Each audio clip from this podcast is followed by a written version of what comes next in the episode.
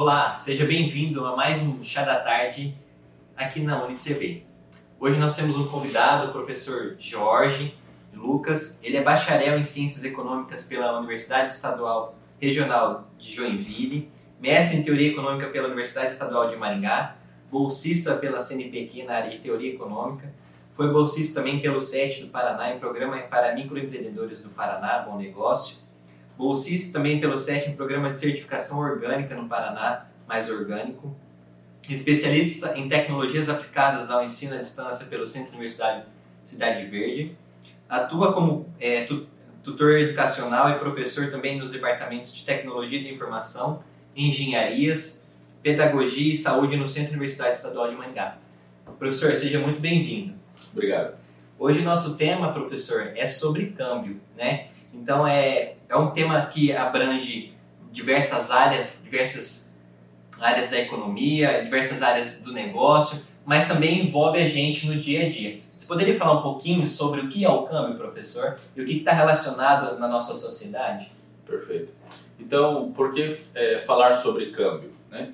Então, o câmbio é uma variável importante, eu diria que uma das mais importantes de uma nação, de uma economia, porque é, nós temos hoje o processo de globalização, nós temos hoje o processo de abertura comercial de boa parte dos países.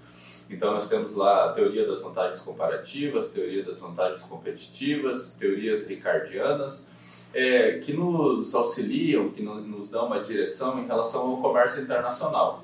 É, teoria de Heckscher-Ohlin também, é, no sentido de que a abertura comercial ela beneficia o país é, que transaciona com, com o resto do mundo.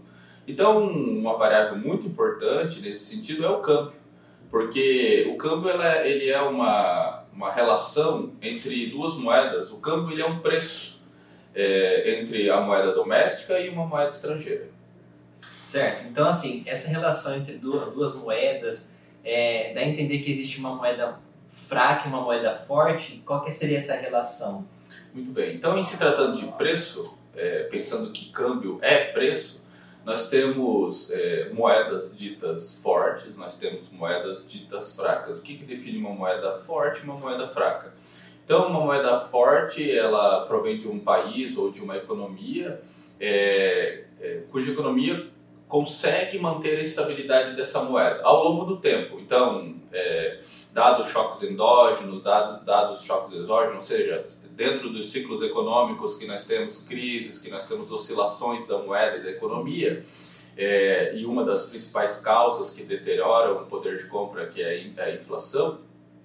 Então, uma moeda ela é dita forte quando o país consegue controlar, consegue manter estável o poder de compra, o poder aquisitivo dessa moeda. É, por consequência, uma moeda fraca ela provém de um país é, que não consegue manter essa estabilidade monetária. Então, exemplos, nós temos euro, é, euro dólar, é, libra como é, exemplos de moeda forte. Nós temos o real como exemplo de moeda fraca, que é muito suscetível a, a oscilações de inflação e, e de algumas outras situações. Entendi. Então, assim, essa relação de troca de moeda, é, moeda fraca, moeda forte, impacta basicamente o país que está negociando, né? E dentro disso a gente tem as negociações, né? Os trades. E o que seria o carry trade, professor? Excelente. Então, o, carry trade ele é uma modalidade é, na qual o investidor ele toma um empréstimo num país cuja moeda é chamada de é, moeda de financiamento então, porque você tem um país que, dado que ele controla o poder aquisitivo da sua moeda, então historicamente ele tem taxas de juros é, é, mais reduzidas. Então, esse investidor ele toma um empréstimo a custos mais baixos nesse país e ele carrega, ele leva esse empréstimo para países é, é, de moeda fraca ou, ou, de moedas de empréstimo, é, perdão, moedas de investimento para oferir lucros maiores, ou seja, para se beneficiar de taxas de juros maiores desses países. Por alguns motivos, esses países eles podem estar elevando sua taxa de juros para conter a inflação nesse, né, nesse, nesse local, nessa economia, para atrair o investidor. Então, o, o, isso funciona e o investidor ele se beneficia disso, ele se favorece disso.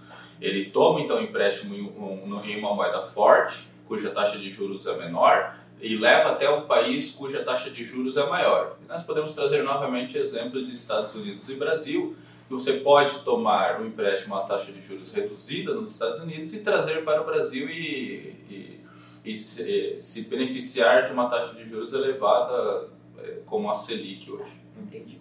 E assim, professor, então é, existem essas formas de transações tudo, mas aí tá, é, o que rege, né? Tem regimento, re, é, regimes cambiais e os tipos que o Brasil adota para se defender dessas políticas de carry trade, por exemplo? Muito bem. Então, é, os países, eles, é, as economias, elas adotam na, entre algumas ferramentas nas suas políticas cambiais, alguns regimes cambiais. Então, ah, são ao menos três conhecidos: o regime de câmbio flutuante, o regime de câmbio fixo e o currency board. Né? Então, o regime de câmbio flutuante, é, primeiro o regime de câmbio fixo, que ele é atrelado a uma cesta de moedas ou a metais, como ouro. Nós o conhecemos, por exemplo, é, pela, é, pelo uh, regime de, de é, do padrão ouro, antes do período Bretton Woods. É, então, era um, era um, um regime lastreado, lastreado num item físico. Tá? Então ele tinha suas limitações. O regime de currency board ele é adotado por meio de um conselho de moeda e ele você só pode emitir moeda na mesma proporção que você recebe reservas internacionais. Então ele também tem suas limitações, como foi o caso da Argentina em 1991. E por último nós temos o regime de câmbio flutuante, que ele obedece à lei de mercado de oferta e procura de câmbio, ou seja, ele oscila de acordo com a demanda por moeda estrangeira é, pelos agentes econômicos. E, é, e hoje o Brasil ele adota esse regime numa modalidade, numa, numa variante chamada de dirt float, ou regime de câmbio flutuante sujo. Por quê? Porque você deixa oscilar dentro de uma. É, é você deixa oscilar conforme a lei de oferta e procura, né? E em determinadas situações o Banco Central arbitra no preço, é, utilizando dois mecanismos, pelo menos, o leilão e, e o mecanismo de swap cambial. Entendi. Professor, é, a gente está comentando do câmbio, você está falando sobre a importância de ter esses regimes cambiais, tudo, né, para se defender, claro, também e, e, se favorecer nessa, nessa relação. E o câmbio tem uma relação é, diretamente com as taxas de juros, as taxas de juros domésticas, Existe uma relação nisso, professor? Perfeito. Então, é, falar de câmbio é importante é, e nós abrimos é, falando que nós vivemos em uma economia globalizada e que hoje você faz política doméstica pensando já também na sua política de comércio exterior, é, porque o câmbio ele, ele afeta é, de forma direta e indiretamente, mas uma, uma das, dos mecanismos de, de transmissão do câmbio é, por exemplo, se você tem uma depreciação do, da moeda doméstica em relação à estrangeira, significa que você precisa de uma quantidade maior de unidades monetárias da sua moeda para obter uma unidade monetária de moeda estrangeira. Qual é o impacto disso? Você estimula exportações, inibe é, importações. Ou seja, o exportador ele, é, ele vai se ver favorecido ou instigado a aumentar o, a, o seu volume de exportações em contrapartida, você vai ter um aumento na, na remessa de moeda estrangeira entrando no, no mercado doméstico. O, qual é a causa disso? Inflação. É uma das formas de você, é, de você um, uma das variáveis que pode é, agravar a, o processo inflacionário no país. Por consequência, o Banco Central ele entra em ação e precisa elevar as taxas de juros, porque é uma das ferramentas de política monetária é, para evitar, né, para conter o avanço inflacionário. Então, a, a taxa de câmbio ela está relacionada dessa forma às variáveis macroeconômicas domésticas. A gente pode dizer, então, que nem hoje né, no Brasil, já vem devido também à pandemia, mas que nem hoje nós somos um dos maiores exportadores de, de, de agropecuária, né, agrícola, né? Soja, é, é carne bovina, carne é, suína e a, e a agricultura também. É, isso ajuda o país a crescer também porque está recebendo em dólar, está vendendo em dólar, vendendo em moeda forte, mas também impacta na inflação do país. Então seria mais ou menos isso. Isso. Então eu costumo falar que na economia o cobertor é curto. Se você puxa, ele destampa os pés. Se você puxa para tampar os pés, ele descobre a, a, a região. Isso. Então, é, tem as suas contrapartidas. Nós, estamos, nós somos considerados o celeiro do mundo, nós vendemos muito, exportamos muito commodities, é, mas em contrapartida nós temos, e nós temos um superávit na balança comercial, muitas vezes favorecido pela, pelas commodities, mas você tem um, uma, um agravante do, do processo inflacionário, porque se você tem, no caso, conforme eu mencionei, do câmbio depreciado, você tem uma quantidade maior de moeda estrangeira entrando no país. Então, o, o Banco Central ele precisa intervir é, na economia elevando as taxas de juros. Então, nós temos sim uma, um, um, um, um comércio é, internacional voltado para a commodity e isso favorece o país, mas uma das contra, contrapartidas é que a, você tem também a, a variável inflação sendo agravada. Né? Entendi. Professor, a gente ouviu falar muito esse ano sobre, é, sobre SWIFT, né, que é as transações é, entre os países. Poderia explicar um pouquinho para a gente como funciona isso? O que seria o SWIFT, professor? Excelente. Então, nós falamos aí de comércio internacional, nós falamos de remessa, é, envio de remessas ao exterior e recebimentos né, também de, de remessas vindo do exterior. É, como que isso é registrado, como que, como que isso é validado no sistema internacional? Então, em 1973 foi criado na Bélgica um sistema é, por meio de um consórcio de instituições financeiras chamado SWIFT o SWIFT ele é a sigla em inglês para Society for Worldwide Interbank Financial Telecommunication, ou é, Sociedade de Telecomunicações Financeiras Interbancárias Mundial. E o objetivo não é ser um sistema de pagamentos, é ser um sistema de mensagens, um sistema de registros. É, Estima-se que em 2021 esse sistema ele, ele havia congregado nele 11 mil instituições financeiras de aproximadamente 200 países e foi responsável por 42 milhões de mensagens registradas diário.